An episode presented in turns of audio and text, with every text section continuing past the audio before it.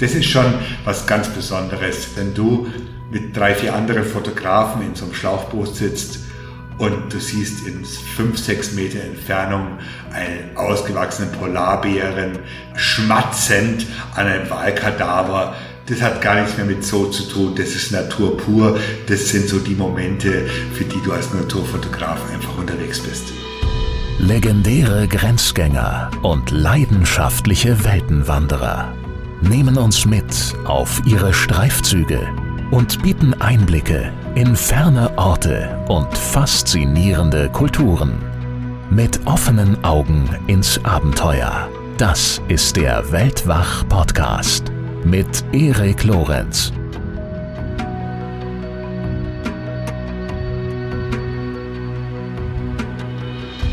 Endlich mal wieder eine Folge mit unserem am häufigsten wiederkehrenden Stammgast. Michael Martin war so oft bei Weltwach zu Gast wie niemand sonst, jedenfalls, wenn ich mich nicht verzählt habe. Aber seit unserem letzten Gespräch ist es nun doch schon wieder eine ganze Weile her. Denn natürlich, auch ihm ist Covid-19 in die Quere gekommen. Seine Reisen sind davon genauso betroffen wie auch sein großes Projekt Terra, an dem er ja schon seit einigen Jahren arbeitet und von dessen Gedeiner uns hier im Podcast schon in mehreren Folgen erzählt hat. Trotzdem war es für uns mal wieder höchste Zeit für ein Gespräch. Und wir unterhalten uns in dieser Folge über einige seiner letzten Reisen, die er noch kurz vor oder zum Teil auch schon während Corona durchgeführt hat. Und zwar in die eisige Weite Sibiriens und zu den Fjorden Spitzbergens. Bevor es losgeht, noch ein Hinweis in eigener Sache. Ich habe es ja schon mal erwähnt. In Kürze, am 6. April 2021, erscheint mein neues Buch Weltwach mit offenen Augen ins Abenteuer im Malik Verlag. Es ist das neue Buch zum Weltwach-Podcast und ich teile darin meine ganz persönliche ja, Essenz des Reisens, wenn man es so nennen möchte. Das heißt also,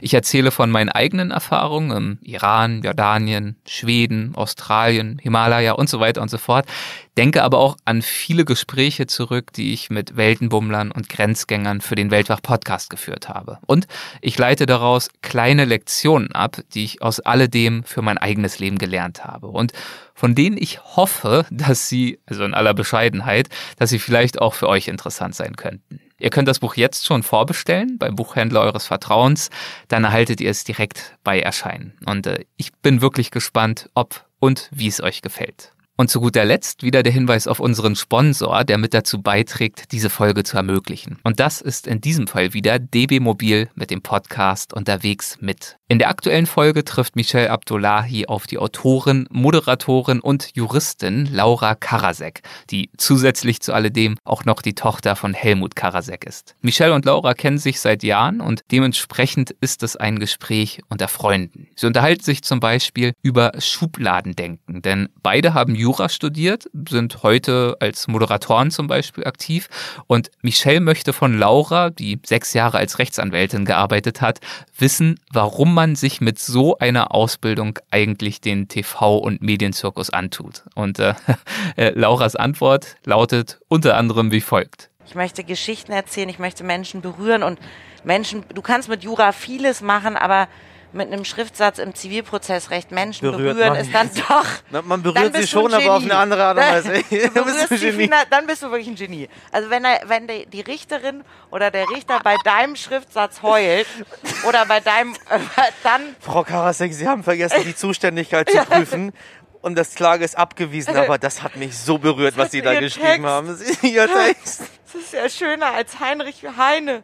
Also mal wieder ein gleichermaßen ausgelassenes, ihr merkt es schon, wie auch tiefgehendes Gespräch. Zu hören im Podcast unterwegs mit auf dbmobil.de sowie bei Spotify, Apple Podcasts, Google Podcasts und so weiter und so fort. Informationen zum Podcast erhaltet ihr außerdem auf dbmobil.de slash podcast. Und jetzt geht's los mit Michael Martin. Der Ton ist uns dieses Mal leider nicht ganz so gut gelungen, muss ich leider zugeben. Bei Michael halt es ziemlich, aber er ist gut zu verstehen und ich hoffe, ihr lasst euch davon nicht zu sehr stören, denn seine Geschichten aus dem hohen Norden, die haben es wirklich in sich. Viel Spaß, los geht's.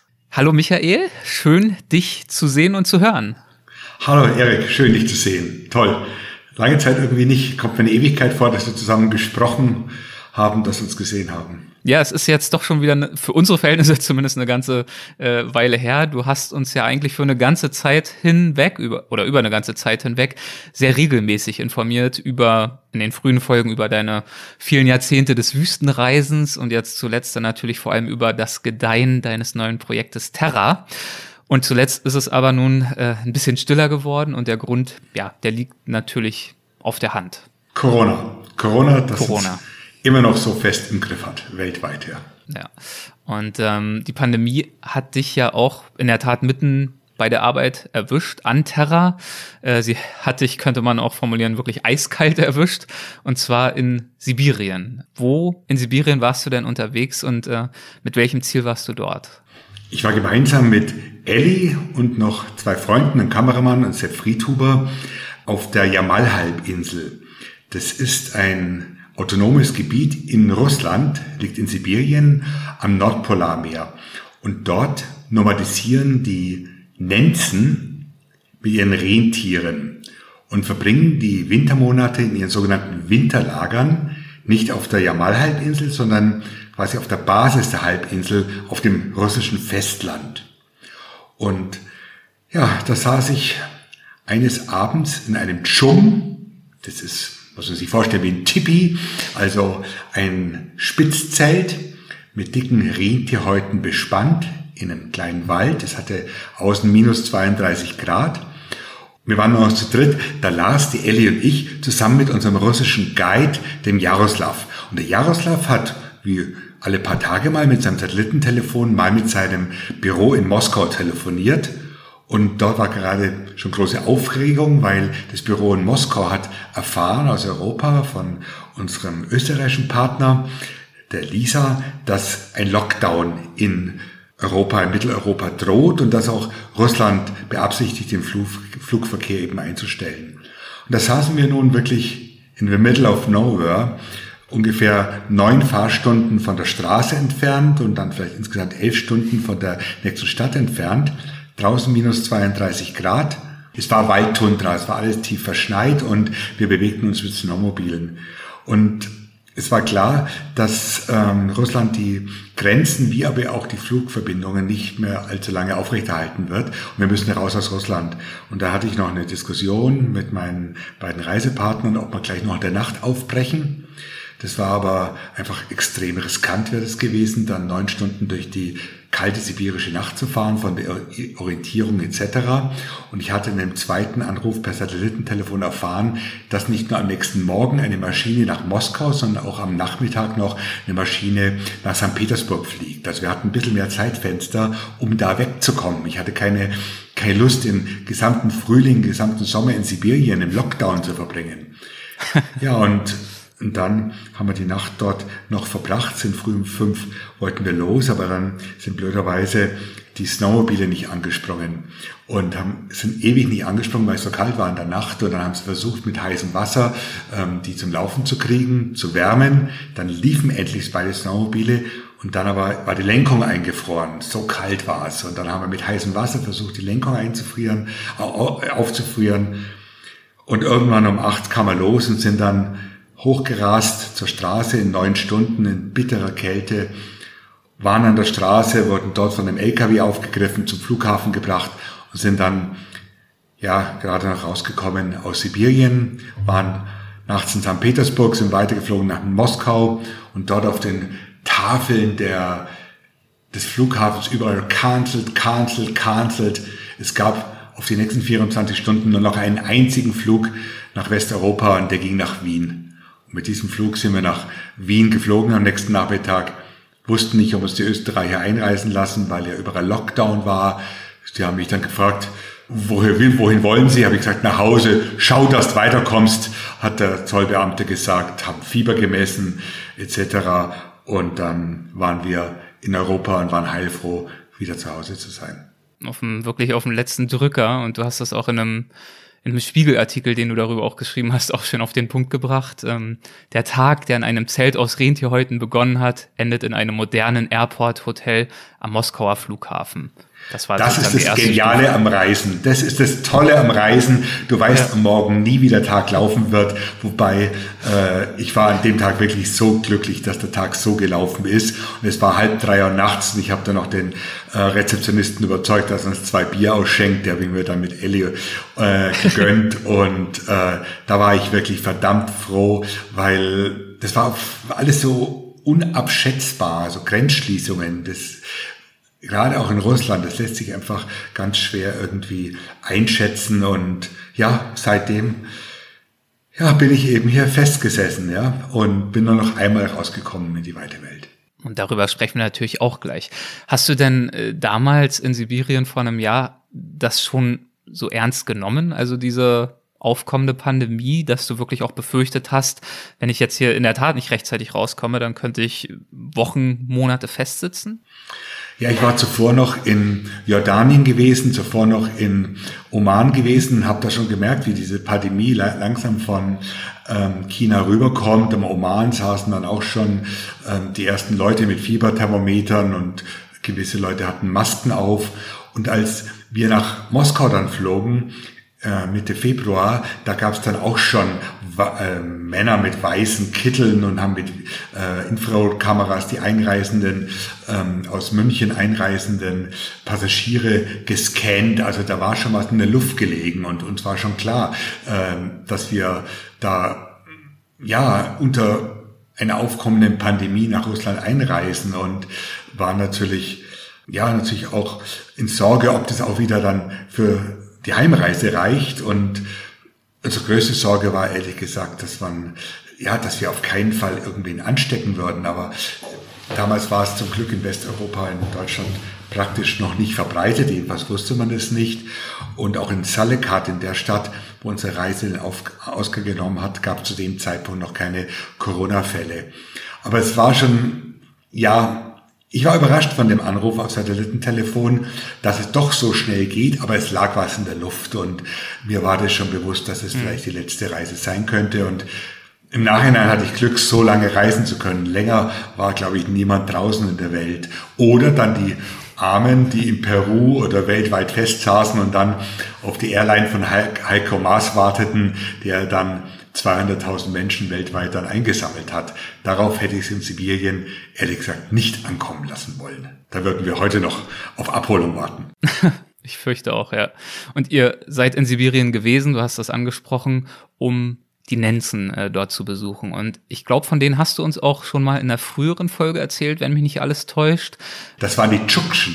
Die Tschuktschen sind ebenfalls ein arktisches Nomadenvolk, aber leben in ganz anderen Teil Sibiriens, im äußersten Nordosten Sibirien, auf der Tschukotka-Halbinsel. Wir sind jetzt im äußersten Westen ja. Sibiriens, also kurz hinterm okay. Ural, wo Sibirien gerade anfängt. Übrigens jenes Gebiet, und da sind wir auch gleich mitten im Thema, wo wir in Europa unsere ganzen Gaslieferungen herbekommen. Dort laufen riesige Pipelines nach Westeuropa und die Nenzen, die dieses Gebiet seit ja, vielen Generationen als Nomaden quasi bewirtschaften, sehen sich also da einem unheimlichen Kulturwandel gegenüber, weil die Russen natürlich ihre Erdgasgebiete mit aller Konsequenz, man könnte sagen auch Brutalität, ausbeuten und hm, das auf das Leben, auf den Lifestyle der Lenzen ja zunehmend mehr Einfluss hat. Warum wolltest du die Nenzen besuchen für dein Projekt Terra? Welche welche Rolle soll Ihnen dazu kommen? Ich habe für das Projekt Terra zehn Gesichter der Erde ausgewählt, die alle für bestimmte Klimazonen, Landschaftszonen stehen. So war ich am Pazifischen Feuerring, so war ich im ostafrikanischen Rift Valley oder im Himalaya und habe hier auf Weltwachte oft genug davon berichtet. Ein weiteres Gesicht wäre zum Beispiel die Arktis, die in meinem Fall von Spitzbergen, Baffin Island und von Grönland dann repräsentiert wird.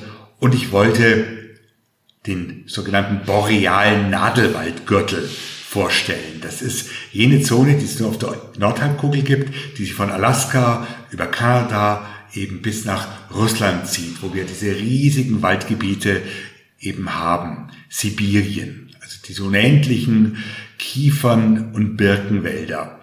Und wir nennen das Tiger. Tiger ist ein jakutischer Begriff. Und ich habe diese diesen borealen Nadelwaldgürtel, diese Taiga, durch drei Gebiete repräsentiert. Einerseits Jakutien im äußersten Osten Sibiriens, das ist so das Herz Sibiriens, wo es besonders kalt ist. Das zweite Gebiet in Sibirien ist der Baikalsee, wo ich vor zwei Jahren war, und ist eben das Gebiet der Nenzen. Das ist nicht wirklich Taiga, das ist so die Übergangszone zur Tundra, man spricht von der Waldtundra und dort halten sich diese Nenzen ausschließlich in Wintermonaten auf, wo sie mit ihren Rentieren quasi ja das Winterlager sozusagen bewirtschaften. Diese Nenzen sind Rentiernomaden und ihre Rentiere brauchen Futter. Und dieses Futter finden sie in Form von Pilzen und Flechten, vor allem auf der Jamal-Halbinsel, die wie so ein Sporn nach Norden des Nordpolarmeer hinausragt. Dort halten sie sich in den Sommermonaten auf. Das Problem ist, dass dort kein Brennholz existiert, weil dort gibt es keine Bäume, das sind Tundralandschaften. Und deswegen ziehen die Nenzen über diesen Fluss Ob, OB geschrieben, im Winter weit nach Süden auf das sibirische Festland in die sogenannten Waldtundra-Gebiete. Dort finden diese Rentiere im lockeren Schnee auch genügend Nahrung, auch wieder Flechten, Pilze. Und gleichzeitig haben die Nenzen genügend Feuerholz, um ihre Chums, ihre Spitzjurten quasi zu beheizen. Und so legen diese Nenzen jedes Jahr mit ihren Tieren auf einer Nord-Süd-Achse jeweils 1000 Kilometer in eine Richtung zurück um, wie es alle Nomaden tun, eben ihren Tieren ausreichend Nahrung zu verschaffen. Und im Winterlager ist es besonders schwierig. Da steht dieses Chum für drei, vier Monate an derselben Stelle. Und ihre Tiere sind jeden Tag woanders zu finden. Also wenn am Morgen der Chum Master, der Hausherr, sich auf ein Snowmobil setzt und seine Herde sucht, da muss er mindestens 20 Kilometer fahren und weiß nicht wirklich, wo die ist wo er sie am Vortag verlassen hat, wird es sicher nicht, sicher nicht sein, weil die Herde ja weitergezogen ist auf der Suche nach Nahrung. So dauert es immer ein, zwei, drei Stunden, bis er seine Herde wiedergefunden hat. Und dann führt er quasi mit seinen Verwandten, mit seinem Sohn, mit zwei, drei Snowmobilen die Herde an einen weiteren geeigneten Weideplatz, wo sie grasen sollen, ohne zu wissen, wo er sie dann am nächsten Tag dann wiederfindet, ja. Und man muss sich ja vorstellen, diese Rentiere sind ja halb wild. In Nordamerika heißen sie ja Karibus. Das sind sie völlig als Wildtiere unterwegs. Sie sind nur ein wenig quasi an die Menschen gewöhnt, sind keine wirklichen Haustiere. Und der Herdenbesitzer muss immer wieder das Vertrauen zu seiner Herde neu aufbauen. Er bringt ihnen auch Futter mit, bringt ihnen Brotreste mit, um einfach so eine gewisse Nähe zu seinen Tieren herzustellen, die immer noch halb wild sind, einen ungeheuren Bewegungsdrang haben. Es war toll, von der Drohne aus zu sehen, wie diese Herden da, ja, sowieso Bienenschwärme sich auf den Schneeflächen bewegen und die Snowmobil fahrenden Nenzen hatten alle Mühe, die im Zaum zu halten, hinterherzukommen, sie immer wieder in die richtige Richtung zu dirigieren. Und ich war immer wieder fasziniert, wenn ich auf dem Bildschirm meine Drohnenfernbedienung sah, wie die sich dann wie so Vogelschwärme im Himmel auf diesen Schneelandschaften bewegten. Und diese Tiere werden quasi regelrecht von den Nenzen geführt, umsorgt, könnten aber auch wild leben, könnten dort überleben. Die bräuchten den Menschen nicht. Der Mensch nutzt sie, um einfach dieses berühmte, hervorragend schmeckende, zarte, auch sehr wertvolle Rentierfleisch zu bekommen. Dann gibt es auch noch eine andere unschöne Entwicklung, um die Geweihe der Tiere. Da sprechen wir nachher noch drüber, genau. Zu nutzen. Das, dazu kommen wir gleich. Bevor du das sozusagen alles schon mal zusammenfasst, würde ich gerne noch mal einen Schritt zurückgehen und beim Anfang anfangen. Du hast ja schon erzählt, dass die Abreise relativ äh, mühsam war, neun Stunden mit dem Schneemobil durch die Wildnis. Ich gehe mal davon aus, dass dementsprechend die Anreise ähnlich ähm, anstrengend war. Erinnerst du dich noch, wahrscheinlich erinnerst du dich noch, aber würdest uns mal mitnehmen hin zu dem Moment, vielleicht auch noch ein paar Worte zur Anreise verlieren, aber hin zu dem Moment, als ihr dann nach dieser mühsamen Anreise durch diese Tundra vorbei an diesen kleinen Wäldern bei euren Gastgebern dort angekommen seid? Ich war erstmal unheimlich froh, dass diese lange Snowmobilfahrt, das waren acht Stunden, eben zu Ende war. Ich kann mich noch erinnern, weil wir gerade an dem Film dazu arbeiten, dass ich bei der Abfahrt aus Zallerhardt, mhm. als ich losgefahren bin, gesagt bekommen habe, wir fahren so zwei, drei Stunden. Und ich habe ans Mikrofon dann gesagt, ich, ich, ich bin immer so hier und hier wie so ein Rodeo-Reiter, umgefedert auf dem Schlitten. Es hat mir immer so das, das Kiefer auf den anderen Kiefer geschlagen. Und ich versuchte zu sagen, es sind ja nur drei Stunden. Aber als wir ankamen, waren es neun Stunden. Ich war völlig fertig. Ich hatte das Glück, dass mein Schlitten, auf dem ich saß, nicht umgestürzt ist. Der Schlitten, auf dem Sepp saß, der ist mehrfach umgestürzt, hat sich dann gleich mal auch ganz am Rücken wehgetan. Wir waren total fertig. Es war extrem kalt und ich war so froh, als endlich dieses Jump auf einer Hochfläche, wir waren bei zwei Jumps, dieses erste Jump auf einer Hochfläche auftauchte in einer Waldlichtung und es war ja wie so ein Ankommen. Das kannst du dir nicht vorstellen, wenn du neun Stunden in extremer lebensfeindlicher, extrem kalter Umgebung, ohne irgendwie eine Spur eines Menschen oder einer menschlichen Hinterlassenschaft zu sehen, auf einmal auf ein Dschungel triffst, wo oben die Funken rausschlagen und wo offensichtlich geheizt wird, wo Menschen leben. Das war so ein Willkommensgruß, das war so, äh, ja, das war ganz, ganz arg berührend, ja.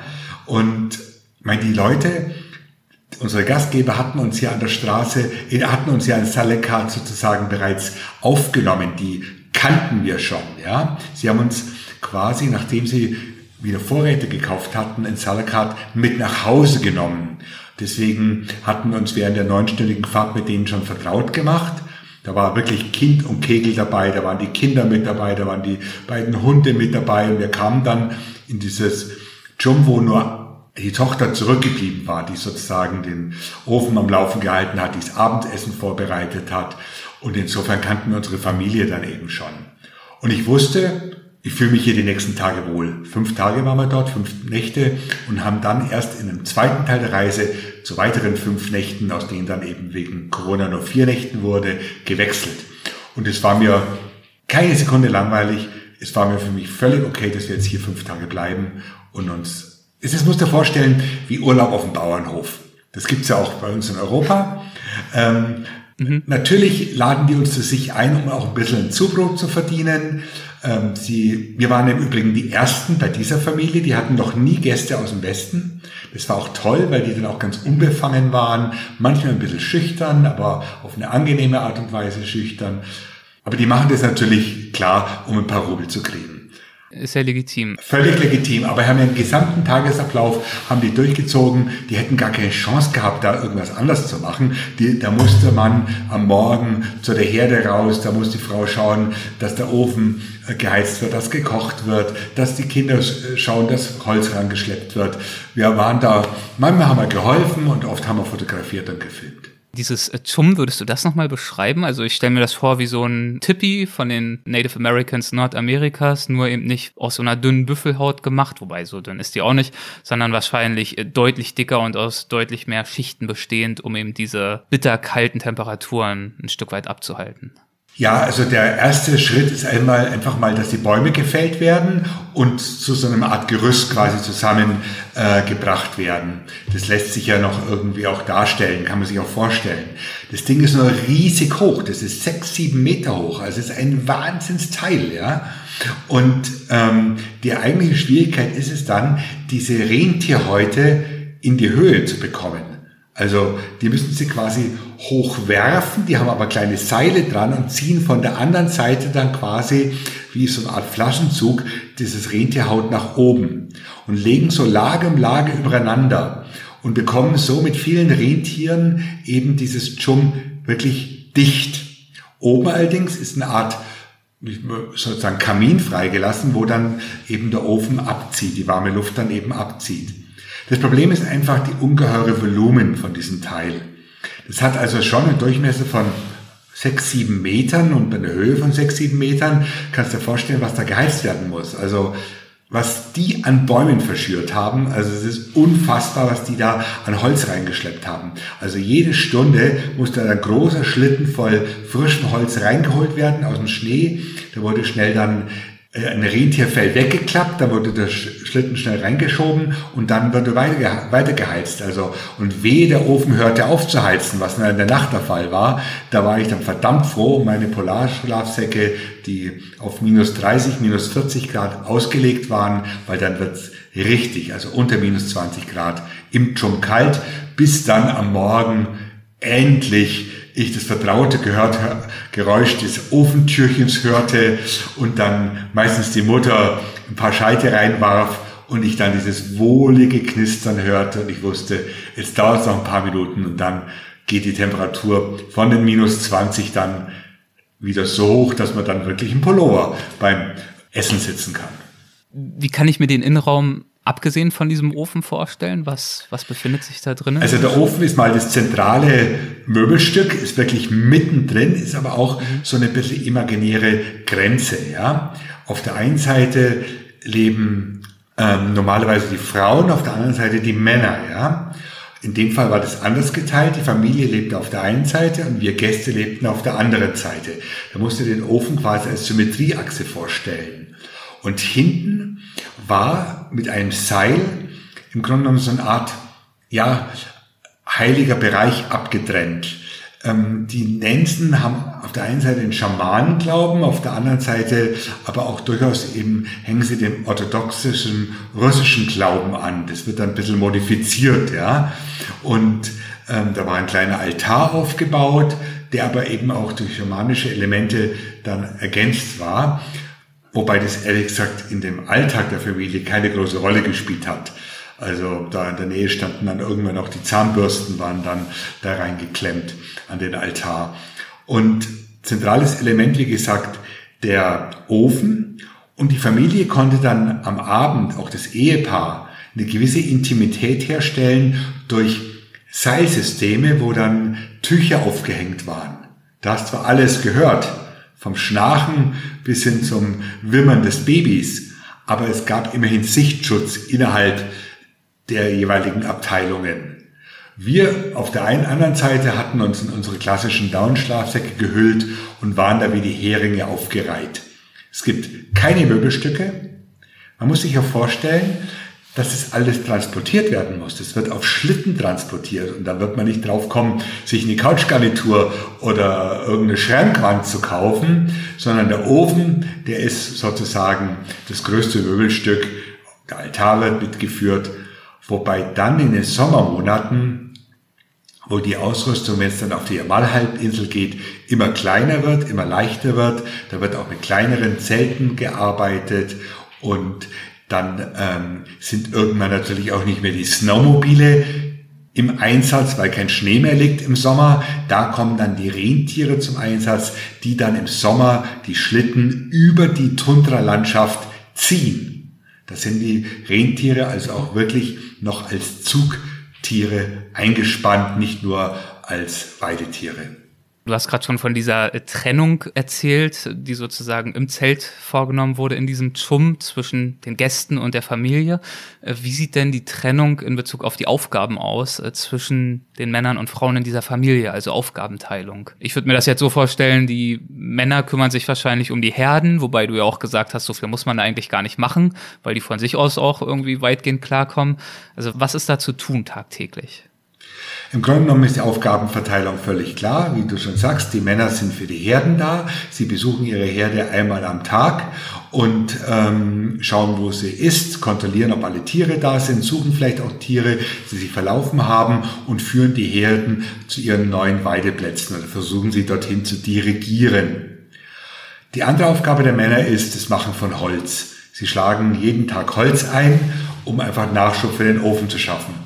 Und die Frauen ganz patriarchalisch wird es sozusagen dann dort organisiert, sind für die Kinder zuständig und den Haushalt.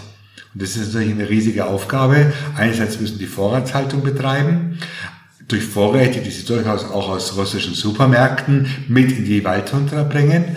Aber ansonsten ist der Tisch sehr stark durch wirkliche Produkte der Tundra geprägt. Also zu allem voran das Rentierfleisch, Rentierschinken, sehr fischreich die Gegend. Die haben dann vom Sommer her noch viel, viel auch getrockneten Fisch. Es gibt natürlich dann auch entsprechend äh, Verarbeitungen, äh, dass dann verschiedene Fleischprodukte, einfach auch gepökeltes Fleisch etc., aber auch gekochtes Fleisch. Aber es wird natürlich auch dann wieder die russische Nudeln ergänzt. Also die Frauen haben wirklich zu tun, das schon warm zu halten, den Ofen am Laufen zu halten, Schnee zu schmelzen. Es gibt ja kein Wasser. Das gesamte Schnee wird, das gesamte Wasser wird aus geschmolzenen Schnee gewonnen. Und ähm, wer schon mal versucht hat, Schnee zu schmelzen, weiß, wie viel Energie dafür notwendig ist und wie viel Schnee dafür notwendig ist, um überhaupt mal wieder einen Kessel voll Wasser zu bekommen. Also ich habe die Mutter, die Tochter, die Enkelkinder beobachtet. Die hatten ja auch die Babys von der Tochter sozusagen zu versorgen. Die beiden Frauen, Mutter und Tochter, waren voll beschäftigt den ganzen Tag. Sie haben aber ja, die, das war ihr Reich, diese Jom. Und man hatte auch schon das Gefühl, die hatten da das Sagen, der Mann hätte niemals gewagt, mit, äh, sagen wir mal, dreckigen Schuhen da reinzukommen. Der hat schnell geschaut, dass er da ähm, sozusagen sich auch so verhält, dass es keinen Stress mit der Ehefrau gibt. Und ähm, das war aber sehr harmonisch alt, ist wie bei uns sozusagen. Ähm, und es war alles sehr klare Aufgabenverteilung und man hat sich sehr respektiert, es ist viel gelacht worden. Und ich hatte wirklich das Gefühl, den Leuten geht's gut, ja, denen geht's wirklich hm. gut. Sie, das Ehepaar, beides um die 50, mit immerhin ja einer erwachsenen Tochter, die haben das gern getan. Für sie war klar, sie leben mit ihren Tieren in der Tundra, in der Waldtundra. Und der Sohn und die Tochter waren eben auch in dieses Rentiergeschäft eingebunden. Wir haben natürlich auch mit den Enkeln gesprochen. Ich habe für den Film auch die beiden Enkel interviewt, ja. Und da war einer der Enkel ganz klar auserkoren. Er wird mal Chum-Master, er wird mal sozusagen die Herde übernehmen und dieses traditionelle Leben fortführen. Und der andere, der sich mit Lernen leicht getan hat, der wird sein Glück in der Stadt versuchen. Und das hatten dann die Großeltern und Eltern schon bestimmt. Und hm, ich, ich glaube, wir erleben da einfach ein Übergang. Wir erleben die letzten Jahrzehnte dieser nomadischen Kultur in der Arktis, die aber immer noch existiert, immer noch ihre Bedeutung hat, wenngleich natürlich schon viel Anleihen äh, vom modernen Leben genommen werden, was ja auch völlig in Ordnung ist. Ich kann den Mann gut verstehen, wenn er in die Nähe der Stadt kommt, dass er sein Handy rauszieht und dann vielleicht ein paar Verwandte einfach anruft. Nur dort draußen, dort gibt's nichts. Das wäre eine der nächsten Fragen in der Tat gewesen, inwiefern Sie dann äh, trotz dieser archaischen Lebensweise an die moderne Welt angeschlossen sind. Aber du sagst, dort draußen im Winterlager sind Sie eigentlich wirklich komplett von allem abgeschnitten, was es so an moderner zivilisatorischer Infrastruktur gibt. Ja, ganz stimmt es natürlich nicht, weil sie natürlich Snowmobile fahren, weil sie mhm. ähm, eben auch Satellitentelefone haben. Beides geht nur, weil ganz klar Gazprom und andere russische Stellen, die im Gas- und Ölbusiness tätig sind, die Tendenzen quasi, ja, deren Gunst quasi ähm, sich ein bisschen erkaufen. Weil sie sind mit ihren Pipeline-Bauten, mit den Häfen und der ganzen Gasinfrastruktur ja in dem autochthonen Gebiet der Nenzen unterwegs. Und ich habe das manchmal das Gefühl, das lief in Russland besser als in Nordamerika, wo man sich über die Interessen der Inuit in Alaska oder Kanada ganz brutal hinweggesetzt hat, wo man ihre Hunde erschossen hat in Kanada in den 70er Jahren, um die Inuit sesshaft zu machen. Ähm, also ich will das Verhalten Russlands jetzt nicht idealisieren, aber dort versucht man schon einen Ausgleich zu finden, wenn natürlich letztendlich die Interessen von Gazprom immer stärker sein werden als die der Nenzen. Aber man muss sich ja Russland ja als wirklich ein Vielvölkerstaat voll vorstellen. Das ist ja die russische Föderation und wir haben unzählige kleine autochtone Völker bis heute in Russland. Das sind ja nicht nur die Nenzen. Und man versucht schon, quasi deren Interessen irgendwie zu berücksichtigen. Und so haben wir quasi eine Mischung. Und ähm, das Satellitentelefon hätte sich unser Gastgeber niemals gekauft. Es hat ihm Gazprom zur Verfügung gestellt, damit die Familie untereinander kommunizieren kann, was natürlich eine ungeheure Erleichterung ist, wenn du deinen Ehemann, der 60 Kilometer entfernt irgendwo ist oder ähm, mit dem Snowmobil in nichts unterwegs ist, anrufen kannst. Oder er hat einen Notfall, mit dem Snowmobil bei minus 40 Grad in der Nacht und kann Hilfe holen. Das hat deren Leben sehr stark erleichtert. Das ist Globalisierung total. Du musst dir vorstellen, wir als Europäer beobachten Nenzen in Russland, die mit amerikanischer Satellitentechnik, nämlich mit Motorola, das das Iridium-Telefon wird vom amerikanischen Pentagon betrieben, eben Hilfe holen. Also da äh, ist Globalisierung wirklich hautnah zu erleben. Und da gehen die Leute aber ganz, ja, ganz locker mit um. Dann ist es halt von Amerika, dieses Iridium-Telefon. Sie wissen, dass es besser funktioniert als vielleicht ein russisches Handy. Ähm, okay, also das heißt zum Beispiel, das Satellitentelefon äh, verschafft natürlich die eine oder andere Erleichterung. Ähm, inwiefern ist denn das Leben und die Lebensweise der Nenzen darüber hinaus beeinflusst von der Existenz der Gas- und Ölindustrie? Also findet das so nebenher statt, nebeneinander, ohne wirkliche Berührungspunkte oder bringt das tatsächlich auch Einschränkungen mit sich, was zum Beispiel diese Sommer- und Winterwanderungen anbetrifft? Es findet nebeneinander statt, trotzdem ist das Leben der Nenzen eingeschränkt, weil die Pipelines einerseits wirklich Barrieren für die Tiere darstellen, die müssen umgangen werden, die Pipelines. Ähm, dazu kommt, dass gewisse Ölfördergebiete alle militärisches Sperrgebiet sind, also vom russischen Staat dann auch gesperrt sind, auch für die Nenzen gesperrt werden, umgangen werden.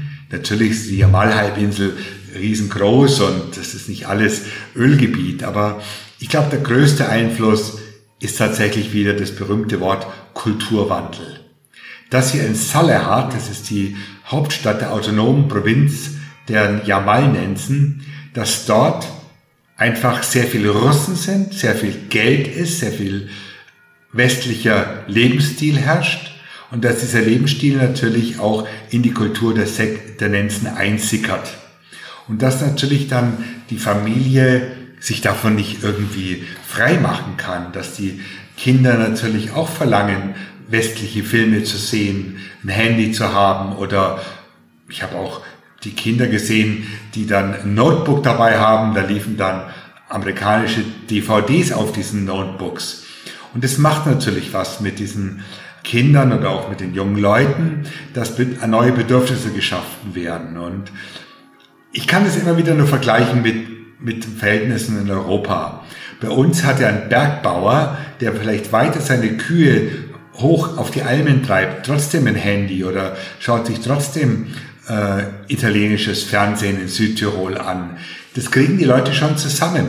Und ich glaube, es ist völlig falsch, wenn wir im Westen denken, die Leute sollen weiter wie in einem Museum leben. Ich glaube, diese Fortschritt ja, sehen die Leute wirklich auch für sich teilweise positiv, weil sie einfach eine vernünftige Gesundheitsversorgung haben, weil sie sich ein Snowmobil leisten können oder sie bekommen das Benzin für Snowmobil subventioniert, bekommen ein Satellitentelefon gestellt, haben vielleicht auch eine Alternative für ihre Kinder, weil die Herden wären nie groß genug, um alle fünf, sechs Kinder vielleicht in der Familie zu ernähren. Es gibt also auch einen Plan B. Natürlich ist es für die alten Leute verstörend, aber das kann man nicht von über Bauschenbogen verurteilen. Wir sind ja auch froh, dass wir jetzt nicht mehr äh, den Partner oder die Partnerin wählen müssen, die unsere Väter für uns ausgesucht haben. Wir sind ja auch haben auch viel von unserem traditionellen Leben in Mitteleuropa verloren. Aber ich bin sehr froh, dass wir in dieser offensten und modernsten und mm, diversesten Gesellschaft leben, der wir gelebt haben in Europa. Und das Ganze findet natürlich mit einer gewissen Verzögerung weltweit statt. Aber ich bin jetzt keiner, der jetzt sagt, wir müssen diese Menschen schützen oder wir müssen sie schützen, aber wir können sie nicht wie ein Museum äh, halten. Ich glaube, das Entscheidende ist, dass die Naturvölker dieser Welt selber die Geschwindigkeit ihrer Anpassung, ihres Kulturwandels bestimmen müssen. Und dass es so wenig Einfluss von außen wie, geben da, wie möglich geben darf, wobei natürlich dieser Einfluss ganz klar vorhanden ist. Und ich sehe das weltweit, egal ob in der Südsee, in den Anden oder ähm, in Sibirien. Unser westlicher Lifestyle, unsere Art zu leben, ist hochattraktiv. Nur endet es leider das Bestreben nach diesem westlichen Lifestyle in Elend. Wobei ich sagen muss, das gilt für die Nenzen nicht. Sie haben ein auskömmliches Leben. sie haben mh, mm, immer noch ein sinnvolles Leben, egal ob sie traditionell als Nomaden unterwegs sind oder, mein Gott, auf einer äh, Ölstation arbeiten. Du hast über euren Aufenthalt dort, ich habe es vorhin, glaube ich, schon kurz angesprochen, auch einen Beitrag für spiegel.de geschrieben. Und äh, eine Zwischenüberschrift in diesem Text lautet wie folgt: Polarlicht und Potenzmittel. Was, äh, was hat's mit äh, dieser Überschrift auf sich? Äh, fangen wir vielleicht mal beim Polarlicht an. Das erklärt sich eigentlich von selbst. Ich nehme an, ihr habt dort wunderschönes Polarlicht gesehen. Gar nicht mal so oft hatten wir Polarlichter gesehen, weil viel Schneesturm war und wir nur wenige klare Abende hatten. Aber es waren wunderschöne Polarlichter, vor allem wenn du diese, äh, wenn du die im Wald erlebst, hast du quasi die Bäume als Silhouette davor. Und ähm, es ist einfach schön, eine Dschung zu sehen und dahinter ein Polarlicht. Das ist ein tolles Motiv. Und wir befinden uns am Polarkreis ähm, im Winterlager, also ziemlich genau im Polarkreis, wo ja die Polarlichter wesentlich intensiver sind als noch weiter im Norden, gar am 80. oder jenseits des 80. Breitengrades werden die Polarlichter eher wieder weniger, was mit der Form des Magnetfeldes unserer Erde zu tun hat. Diese Überschrift, die du erwähnst, die habe nicht ich gemacht. Der Spiegel hat immer sehr pointierte Überschriften und die spielt okay. also auf diese Alliteration an, Polarlicht mit P und Potenzmittel mit P. Und das Potenzmittel, das brauchen sicher nicht die Nenzen, aber sie profitieren von dem Irrglauben mancher Chinesen, der nicht nur die Nashörner kurz vor die Ausrottung gebracht hat, sondern eben auch nun auf die Rentiere Anwendung findet, von dem Irrglauben, dass zerriebenes Horn eben ein Potenzmittel darstelle. Das Nashorn ist deswegen fast von unserer Erde verschwunden. Da werden ungeheure Preise bezahlt für Nashornpulver. Und man versuchte wirklich auch alles, die Nashörner zu retten als Population. Bei den Rentieren ist es nicht so dramatisch, trotzdem brutal, weil die Rentiere verlieren ihr Geweih sowieso periodisch und dann wächst ein neues Geweih nach. Dieses Geweih wird normalerweise irgendwo in der Tundra verloren und nie wiedergefunden. Bevor es soweit ist, werden die Rentiere zum sogenannten Korall zusammengetrieben. Wir hatten ungeheures Glück, dass während unseres Aufenthaltes in dieser Region ein Korall anstand.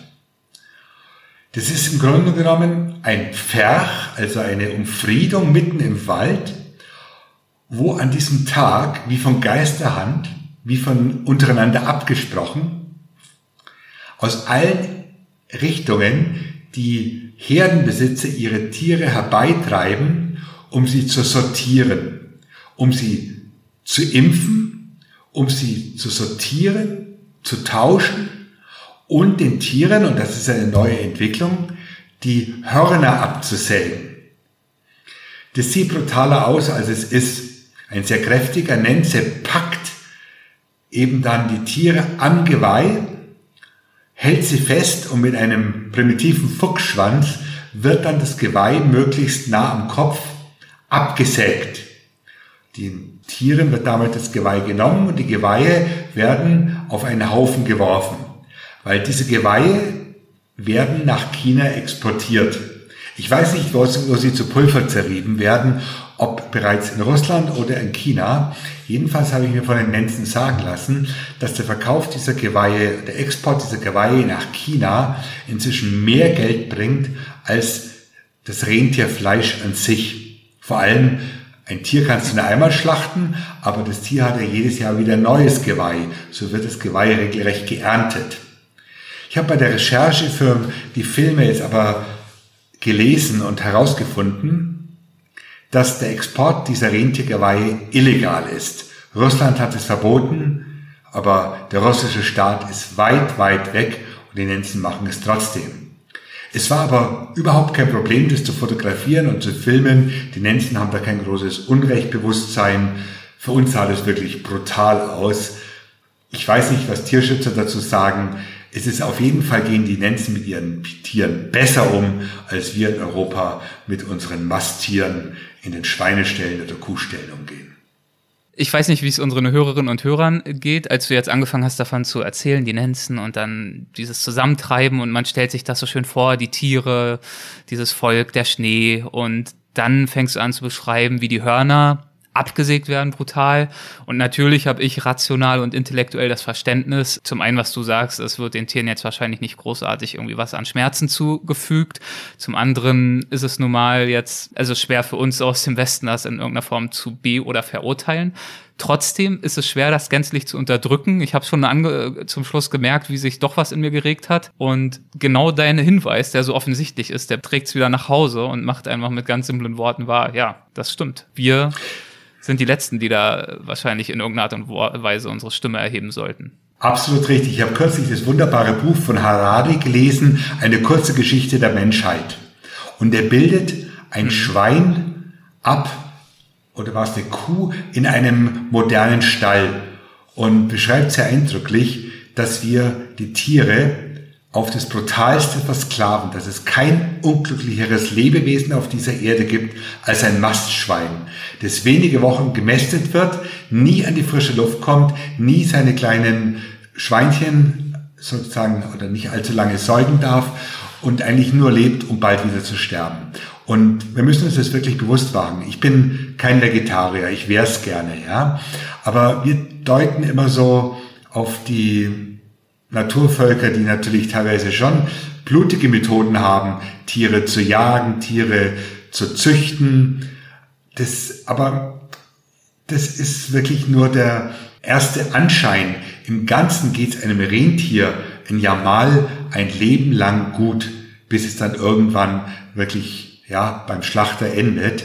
Und ähm, man darf damit so urteilen wirklich nicht vorschnell sein. Ja? Das gilt für viele Gebiete oder für viele ähm, Fragen anderer Kulturen, wie die ihre Kinder oder ihre Frauen oder wie sie sich untereinander behandeln. Man darf nicht immer westliche Maßstäbe ansetzen. Natürlich haben wir unsere Menschenrechte und ich finde auch vieles nicht gut, ja. Es gibt auch universelle Menschenrechte und mir fallen viele Negativbeispiele ein, wo ich Kulturverständnis für andere Kulturen hin oder her sagen würde, nein, das geht nicht. Aber die Behandlung der Rentiere durch die Nenzen geht für mich jedenfalls in Ordnung. Irgendwann kam dann Corona, das hast du vorhin schon erzählt, und der etwas übereilte Aufbruch und Abschied. Aber du hast es vorhin auch schon angedeutet, eine Reise hast du zumindest dieses Jahr, oder nicht dieses, sondern letztes Jahr, 2020, dann doch noch irgendwie hinbekommen und machen können. Es ging nämlich einige Monate später nach Spitzbergen. Wie hat sich diese Reise dann trotz Corona doch noch ergeben? Ich war unheimlich froh, dass diese Reise stattfinden konnte. Der eigentliche Plan wäre gewesen, dass ich zurückkomme von Sibirien. Ich wäre eine einzige Nacht in München gewesen, wäre am nächsten Tag nach Oslo geflogen, um weiter nach Spitzbergen zu kommen, um dann im März 20 eben diese ähm, Schiffsexpedition ins Nordpolarmeer im Winter zu machen. Und das war mir damals schon klar, als ich dann eben auf der Heimreise von Sibirien war, das wird nichts werden. Und kaum hat sich mein Handy dann in äh, Salekat ins Internet eingeloggt, war klar, die Reise war abgesagt, verschoben. Und ich hatte dann das Glück, dass im Laufe des Julis Norwegen dann doch die Grenzen für Ausländer geöffnet hat, ohne 14 Tage oder 10 Tage Quarantäne zu verlangen. Und genau in diesem offenen Zeitraum fiel dann eben auch die Reiseplanung für diese Reise mit diesem kleinen winzigen Schiff der Ortego äh, ins Nordpolarmeer. Und ich war gerade beim Filmen und Fotografieren für BMW im Oberbayerischen unterwegs, als mich ein Handyanruf aus Norwegen erreichte von Sophie. Sophie ist jene, die in Spitzbergen diese Expeditionen organisiert und sie sagte, Michael, du musst morgen bereits nach Norwegen losfliegen, nicht erst in acht Tagen. Du musst die Abreise um sieben Tage nach vorne verschieben, denn in Kürze wird Norwegen auch Deutschland quasi als rotes Land bezeichnen mit zu hohen Inzidenzwerten. Wir werden von den Deutschen ab nächster Woche eben oder ab übermorgen genauer gesagt Quarantäne verlangen. Und du kannst die Quarantäne von zehn Tagen nur vermeiden, wenn du morgen nach Norwegen einreist. Und die Quarantäne hätte bedeutet, dass ich die bereits bezahlte, immerhin mit einem fünfstelligen Betrag bezahlte Schiffsexpedition in den Wind schießen hätte können. Das Geld wäre weg gewesen. Auch die ganzen die Expedition hätte stattgefunden mit jenen, die bereits rechtzeitig es geschafft hätten nach Norwegen. Ja, und so habe ich dann Elle angeschaut und da war ich wieder froh, mit ihr verheiratet zu sein. Sie hat gesagt, klar magst du das und äh, wir können das, logisch. Und dann war ich am nächsten Tag in Oslo eingereist ohne Quarantäne und hatte dann immerhin acht Tage Wartezeit in Spitzbergen. Äh, war nicht so schlimm. Ich kannte noch ein paar Freunde dort ähm, von den letzten Reisen nach Spitzbergen, habe dann zwei so Touren gemacht in russische Insklaven, ähm, nach Pyramiden, nach Barentsburg, habe mir Spitzbergen angeguckt, habe sehr viel von meinem Buch geschrieben, habe gut gegessen, habe mich am Abend in den dortigen Bars amüsiert und man muss sagen, es gab keine Maskenpflicht, gibt es bis heute nicht in Norwegen.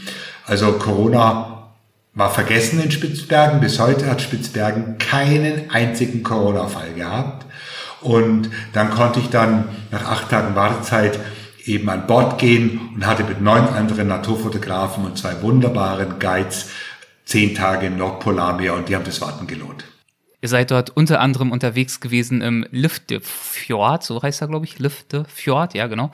Ähm, wie kann ich mir diese Landschaft dort vorstellen?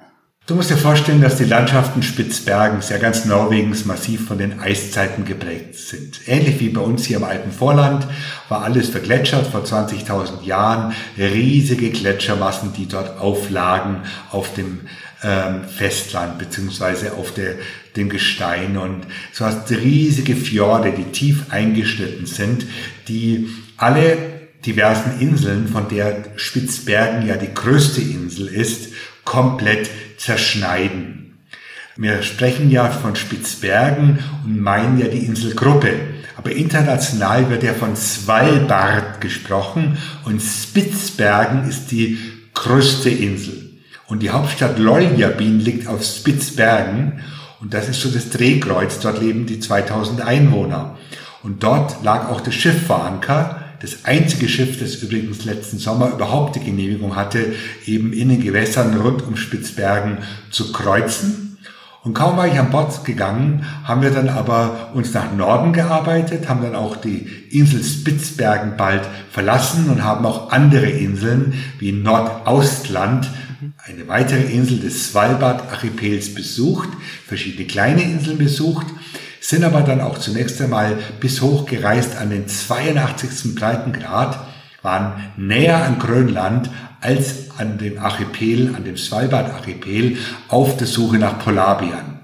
Wir hatten gleich am ersten Tag noch auf Spitzbergen einen Polarbär gesehen, konnten den wunderbar fotografieren, der trottete am Ufer lang, wir folgten mit Schlauchbooten diesem Bär und er kam immer wieder frontal auf uns zugelaufen und hat mich wirklich bildfüllend äh, meine Bilder machen lassen.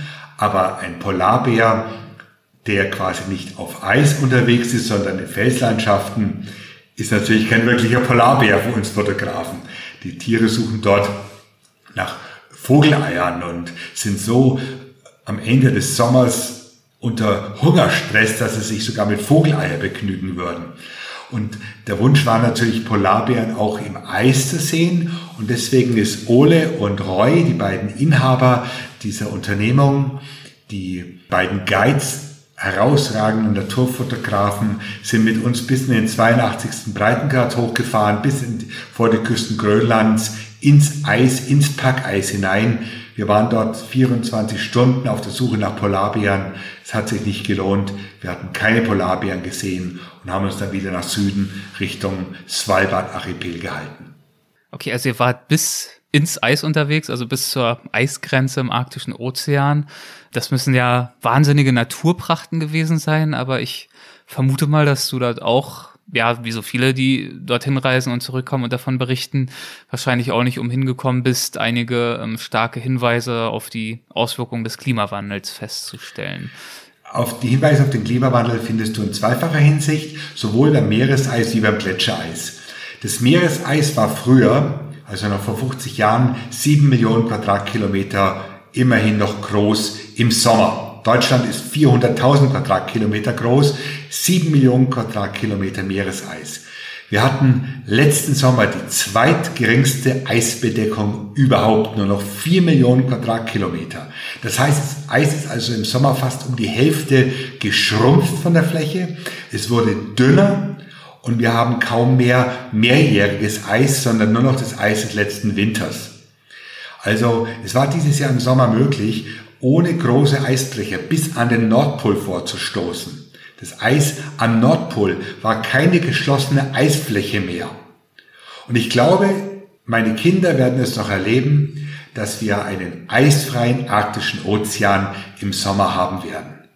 Und das hat ganz, ganz fatale Konsequenzen, vor allem für das Weltklima. Es ist ein selbstverstärkender Effekt, weil Eis hat eine hohe Albedo, also eine hohe Rückstahlkraft. Wenn du statt Eis im Sommer aber ein dunkles Meer hast, dann wärmt sich das Meer noch stärker auf und absorbiert mehr Wärme. Und insofern ist es ein Brandbeschleuniger für den Klimawandel. Das sind die sogenannten Kipppunkte, die diesen Klimawandel dann irgendwann völlig außer Kontrolle geraten lassen. Das ist die eine Sache mit fatalen Konsequenzen mal ganz nebenbei für die Polarbären, weil das sind ja maritime Tiere, die jagen auf dem Meereseis. Und wenn irgendwann mal kein Meereseis mehr da ist, dann wird es auch keine Polarbären mehr geben. Bis heute können sie noch immer Gebiete finden, wo sie sich dann trotzdem Meereseis unter die Tatzen bekommen. Aber das wird ganz verschwinden. Mhm. Und der andere Effekt ist der Rückgang der Gletscher. Ich habe oft mit Ole und Roy gesprochen, die diese Region noch ein paar Jahre länger als mich kennen, als ich kenne, die noch die Gletscher wesentlich ausladender, wesentlich mächtiger kannten und mir aber teilweise auch erzählt haben, schau Michael, vor fünf Jahren war der Gletscher noch nicht zweigeteilt. Vor fünf Jahren hat man noch nicht diesen großen Felsen freiliegen sehen. Es ist von Jahr zu Jahr wirklich inzwischen zu beobachten. Und du siehst vom Schiff aus, diese ungeheuren Kalbungen, die natürlich auch viel stärker geworden sind.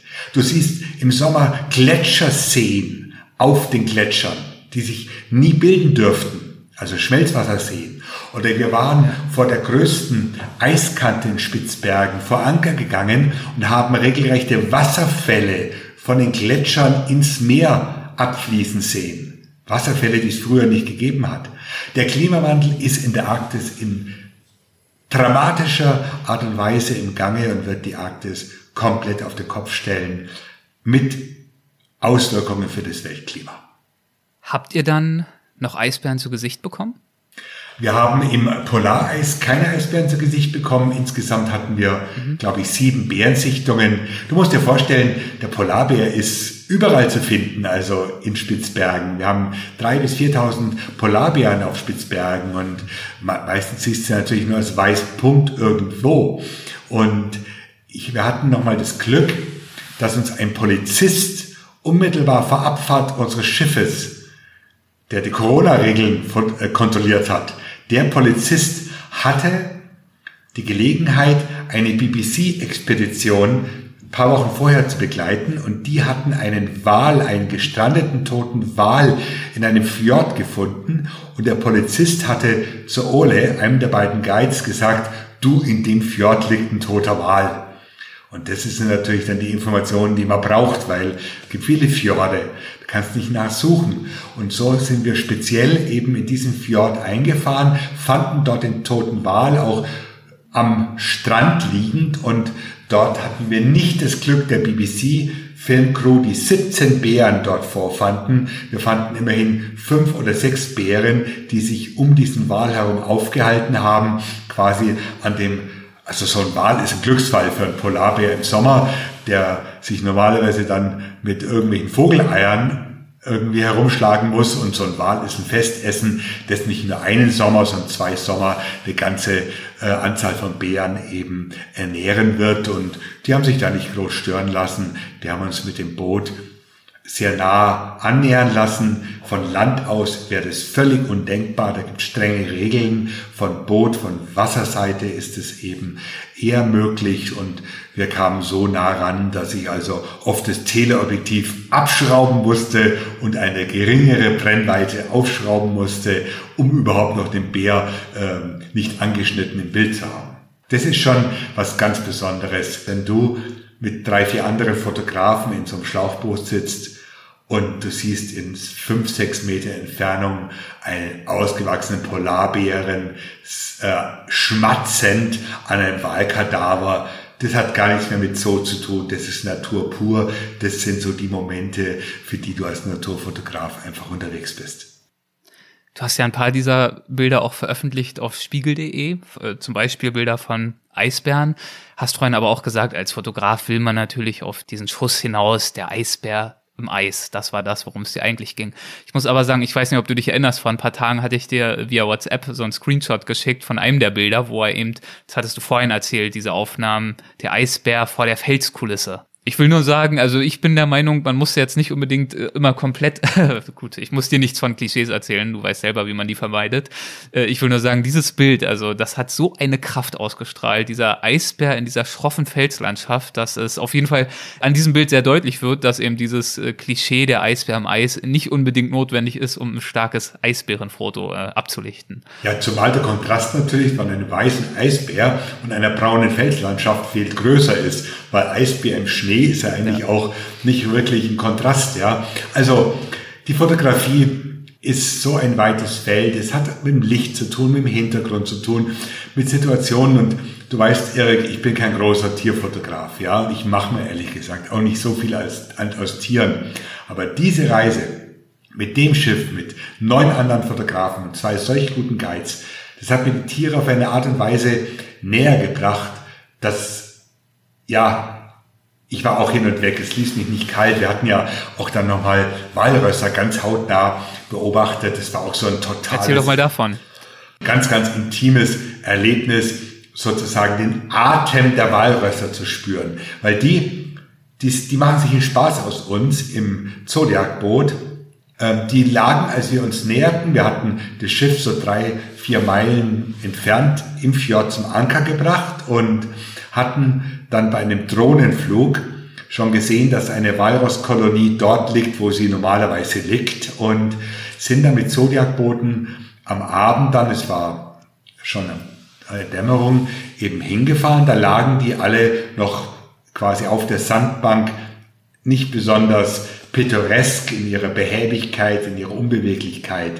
Die haben sich aber dann relativ elegant ins Wasser gleiten lassen und haben angefangen mit uns zu spielen und sind also unter uns durchgetaucht, haben immer wieder versucht, unmittelbar vor dem Boot aufzutauchen und ich hing mit zwei, drei Kollegen über den Rand dieses Zodiac-Bootes mit dem Weitwinkelobjektiv, mit dem super Weitwinkelobjektiv und man sah die dann immer so wie so Torpedos auf uns zuschießen und dann tauchten sie vor uns auf. Man hatte richtig das Gefühl, sie wollen ihre großen Hauer, ihre wunderbaren Barthaare uns zeigen und ich hatte da irres Glück, dass ich genau in der richtigen Sekunde abgedrückt habe.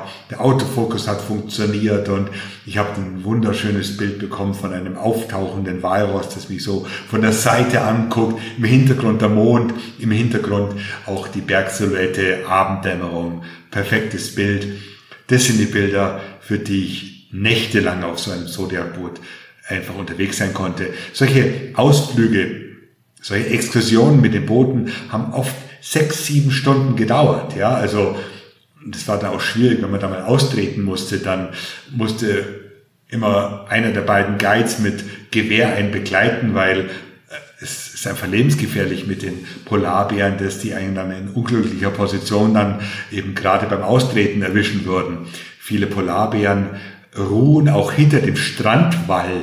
Du steigst, denkst, Du landest an mit dem Boot, denkst, ah ja, da treten wir jetzt aus, gehst an Land, aber der Strandwall verbirgt einen Bären, der dahinter vielleicht jetzt geruht hat und der springt auf und hat dich. Ja.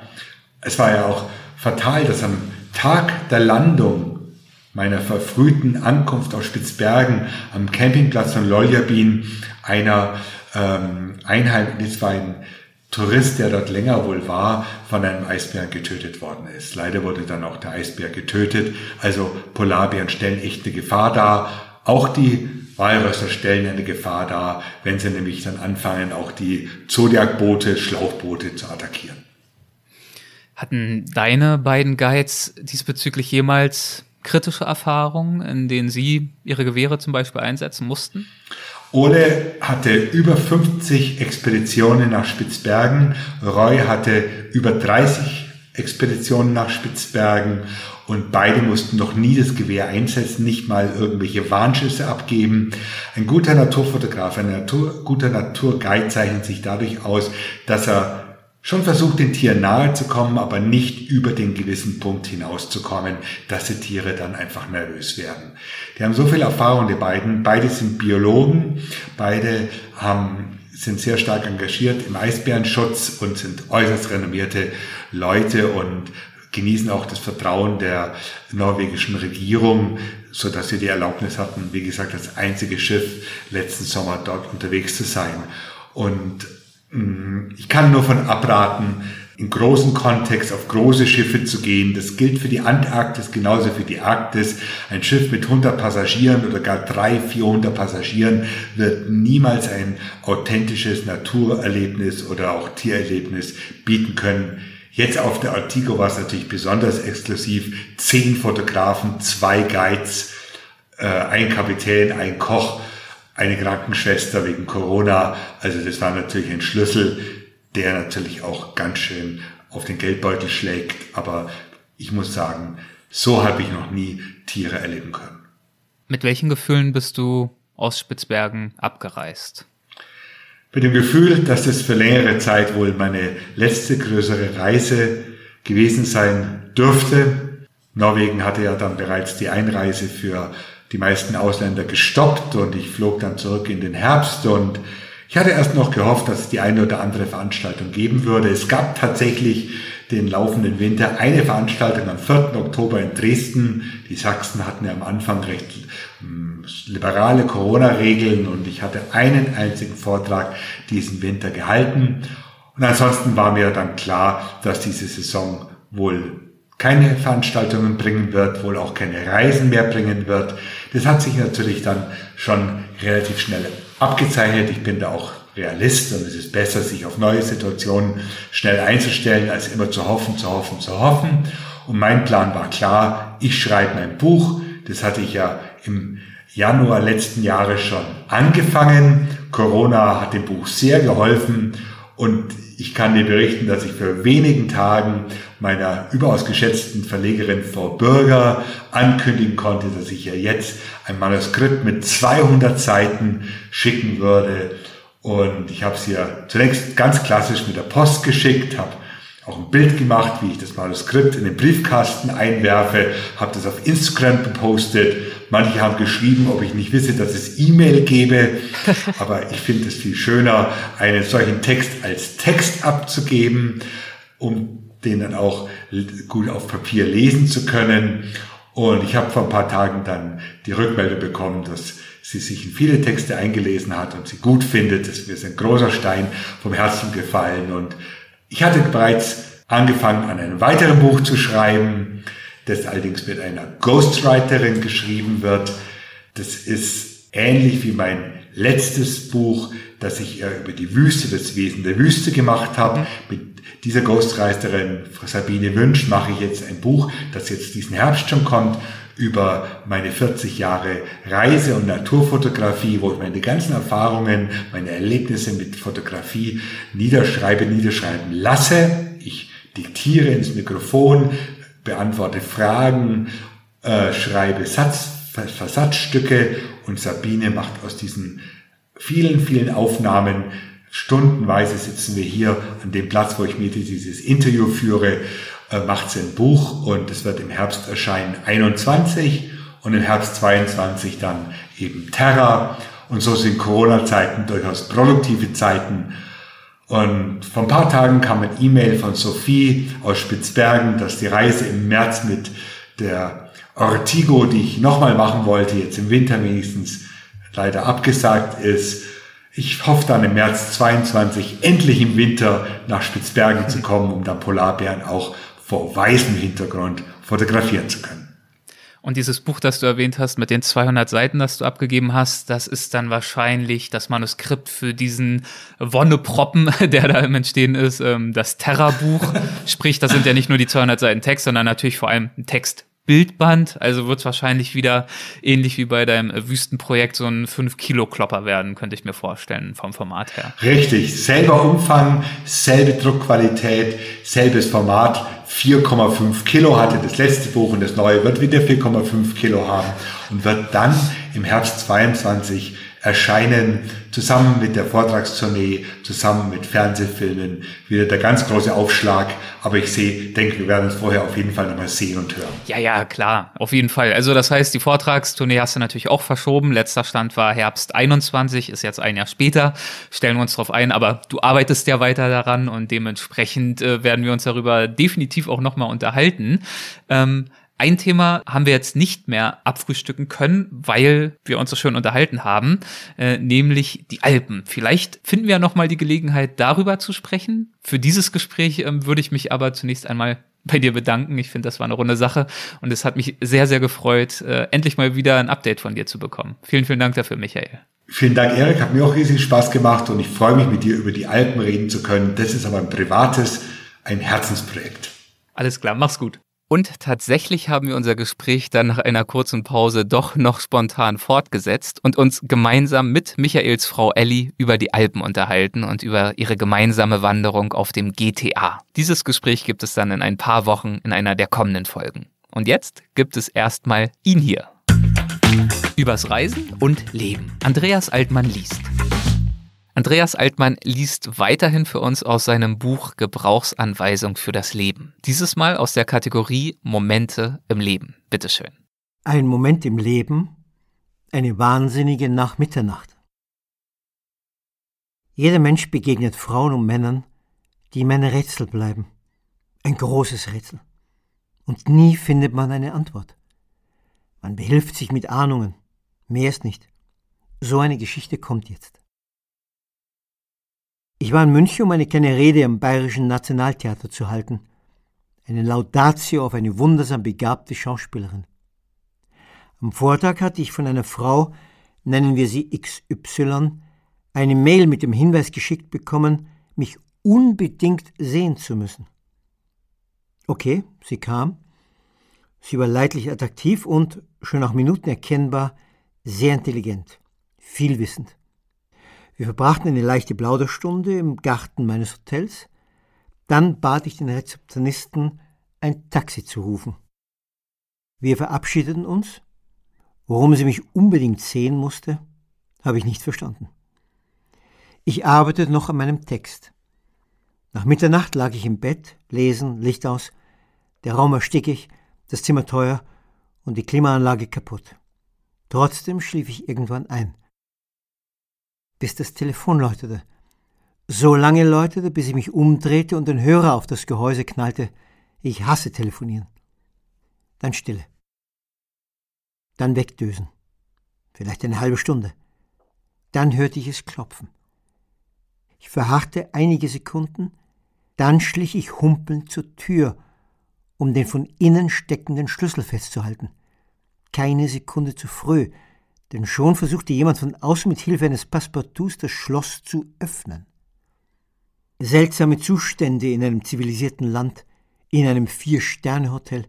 Ich, ein unbescholtener Gast, nackt und müde und mit Schmerz gepeinigtem, Tabletten vollgestopften Körper, mein Unfall in Paris und die anschließende Operation lagen erst Wochen zurück, musste mit aller Kraft versuchen, eine Person daran zu hindern, mich kurz nach zwei Uhr früh zu besuchen. Die Person sprach jetzt. Und wie blitzschnell vermutet, handelte es sich um die Stimme von XY. Bitte, bitte, Andreas, ich muss nur kurz rein und mich auf dein Bett setzen. Jedes Wort begleitet vom Pochen ihrer Faust gegen die Tür. Okay, eine Verrückte, die mich nun per Du aufforderte. Ja, wozu? Zu einem Schäferstündchen? Eher nicht, denn sie hatte während unseres Smalltalks nicht die geringste Anspielung gemacht. Kein um Bruchteile von Sekunden zu langer Blick. Nicht die kleinste verräterischste Geste. Nichts. Nur belangloses Reden über Reisen und die politischen Zustände im Nahen Osten. Es wurde noch bizarrer. Eine zweite Stimme war nun zu hören, leise, fast flüsternd, aber als hastige Männerstimme erkennbar. Wahrscheinlich der Portier, denn wie sonst sollte der Generalschlüssel in die Hände von XY gelangt sein. Wie auch immer. Das Pochen und Betteln und krampfhafte Drehen ließen nicht nach. Und nicht meine Gegenwehr, mit der ich inzwischen schweißgebadet den Zugang blockierte. Was die Situation auf die Spitze des Irrsinns trieb, war das Gebrüll einer sexuell intensivst beschäftigten Frau, das von irgendwoher durch das offene Fenster drang. Die Welt als Irrenhaus und ich, durchaus unschuldig, mittendrin. Ich hörte Schritte, die sich entfernten. Doch XY blieb, weiterhin wie von Sinnen getrieben, gewaltsam in Nummer 304 einzudringen. Ich drohte die Polizei zu verständigen. Nur Bluff, denn ich durfte weder Knauf noch Schlüssel loslassen. Worauf XY, manchmal hat der Wahnsinn keinen Namen, antwortete, nein, nicht nötig, sie würde die Bullen holen. Ich änderte meine Taktik. Mir fiel ein, dass man Irren bedachtsam begegnen soll. Also sprach ich ruhig auf die Besinnungslose ein, ohne jeden Erfolg. Im Gegenteil, ihr Flehen wurde noch ein Atü hysterischer. Ich wunderte mich, dass niemand der anderen Gäste auf den Flur trat, um nachzusehen, wer hier für den Radau verantwortlich war. Plötzlich, vielleicht zwanzig Minuten später, Stille nur von weit weg Stimmen, die ich nicht verstand. Dann totale Stille. Ich wartete, möglicherweise handelte es sich um eine Falle, um mich in Sicherheit zu wiegen, um zu überrumpeln. Doch es blieb still, und ich öffnete lautlos die Tür. Kein Mensch, keine XY, der vollkommen leere Gang. Ich zog den Zweitschlüssel heraus, noch immer im Schloss, sperrte wieder von innen ab und rief die Rezeption an. Ich kochte. Des Lebens purer Wahnwitz. Der Portier stotterte und überschlug sich mit Entschuldigungen und erklärte, was passiert war. Denn der Wahnsinn hatte ein Vorspiel gehabt, noch wahnsinniger. Als das Telefon in meinem Zimmer läutete, war er es, der versucht hatte, Frau XY zu mir durchzustellen. Als ich ihn fragte, wie er dazu käme, mich mitten in der Nacht aufzuwecken, meinte er, dass es so üblich sei, wenn der Anrufer wüsste, wie der Gast hieße. Natürlich habe er Frau XY die Uhrzeit zu bedenken gegeben, aber sie drängte, berichtete erregt, dass sie die Frau im Hotelgarten gewesen sei und dass ich, jetzt kommt der Überflieger, während des Gesprächs mit ihr Selbstmordgedanken geäußert hätte, sie sich logischerweise größte Sorgen mache und mir unbedingt nah sein müsse, um mich vor dem Unglück zu bewahren. Dass ich auf das Klingeln nicht reagierte, schien XYs wirre Reden nur zu bestätigen. Vielleicht lag ich schon drogenüberschwemmt im Koma oder baumelte am Duschhaken. Drei Minuten später sei XY leibhaftig vor ihm gestanden, und so habe er nun von Panik ergriffen ihr den Passepartout ausgehändigt. Kurz darauf sei ihr gefolgt, und sie hätten nun beide versucht, zu mir zu gelangen. Nachdem er mich jedoch habe sprechen hören, sei er an seinen Arbeitsplatz zurückgekehrt, und dort habe ihn die Erleuchtung überkommen. XY ist Gaga. Und er rief die Polizei. Die kam, stieg in den dritten Stock und, das waren die Stimmen, die ich gehört hatte, nahm XY mit. Es tut ihm alles furchtbar leid aber er habe auf keinen Fall riskieren wollen, dass einem Gast etwas zustoße. Dann kam der Geknickte nach oben und holte den Zweitschlüssel. Ich versprach ihm, mich nicht beim Hotelboss zu beschweren. XYs Geheimnis blieb unantastbar. Nie wieder tauchte sie auf. Nur eine Mail kam eines Tages. In der stand der unheimlich komische Satz Ich habe mein Ziel erreicht. Sie hassen mich jetzt. Ich wackelte mit dem Kopf. Unergründliches Menschenherz.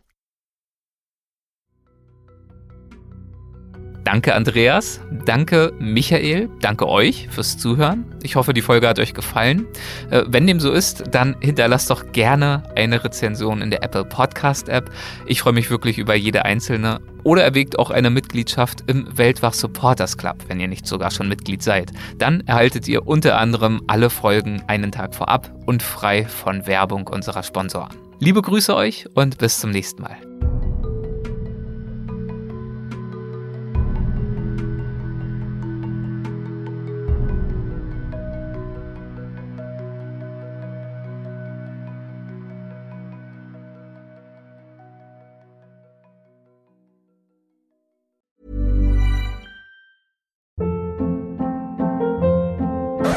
Hold up. What was that? Boring. No flavor. That was as bad as those leftovers you ate all week. Kiki Palmer here, and it's time to say hello to something fresh and guilt-free. Hello Fresh. Jazz up dinner with pecan-crusted chicken or garlic butter shrimp scampi. Now that's music to my mouth. Hello Fresh. Let's get this dinner party started. Discover all the delicious possibilities at hellofresh.com. Planning for your next trip? Elevate your travel style with Quince. Quince has all the jet setting essentials you'll want for your next getaway, like European linen, premium luggage options, buttery soft Italian leather bags, and so much more. And is all priced at 50 to 80% less than similar brands. Plus, Quince only works with factories that use safe and ethical manufacturing practices. Pack your bags with high-quality essentials you'll be wearing for vacations to come with Quince. Go to quince.com/pack for free shipping and 365-day returns.